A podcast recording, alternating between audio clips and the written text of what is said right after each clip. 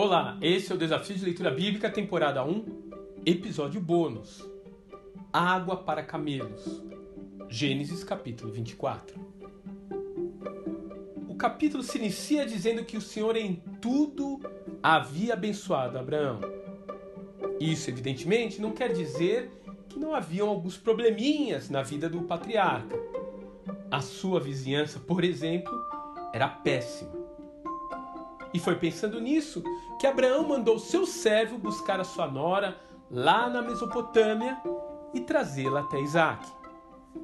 Dessa forma, ele não precisaria mesclar o seu clã com as tribos locais, ao mesmo tempo em que afastaria de sua nora a influência da sua família pagã. Após receber essa importante missão, o servo Damasceno parte uma longa viagem até a cidade de Naor, irmão de seu amo, e ora pedindo que Deus o conduza ao que podemos chamar de um bom encontro. Quase imediatamente surge então uma jovem formosa que havia acabado de recolher a água do poço. Você pode dar um pouco de água para mim?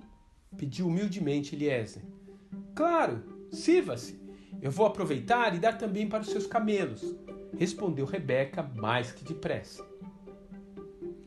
Preste atenção, aquela moça não tinha uma mangueira ou um caminhão-pipa. Ela precisava lançar um cântaro na água, tirá-lo do poço e correr com aquele peso nos braços até o coxo onde os animais iriam beber.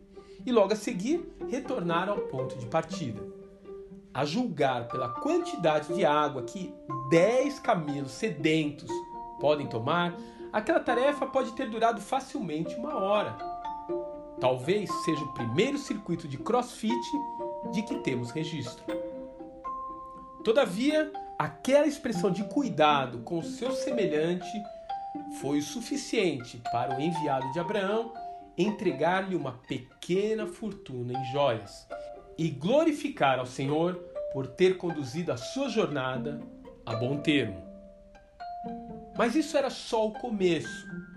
A partir desse encontro, Rebeca se tornou a esposa de um dos homens mais ricos da região, foi abençoada com o nascimento de dois filhos gêmeos, foi instrumento para o cumprimento da promessa do eterno Abraão e tornou-se mãe da nação de Israel e parte da linhagem ancestral do Messias.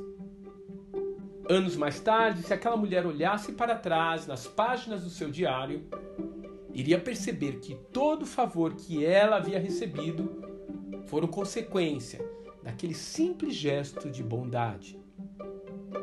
Um ato de amor que ficou registrado por toda a eternidade.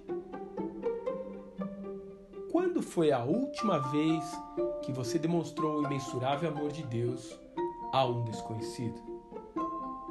Que Deus te abençoe. E até amanhã.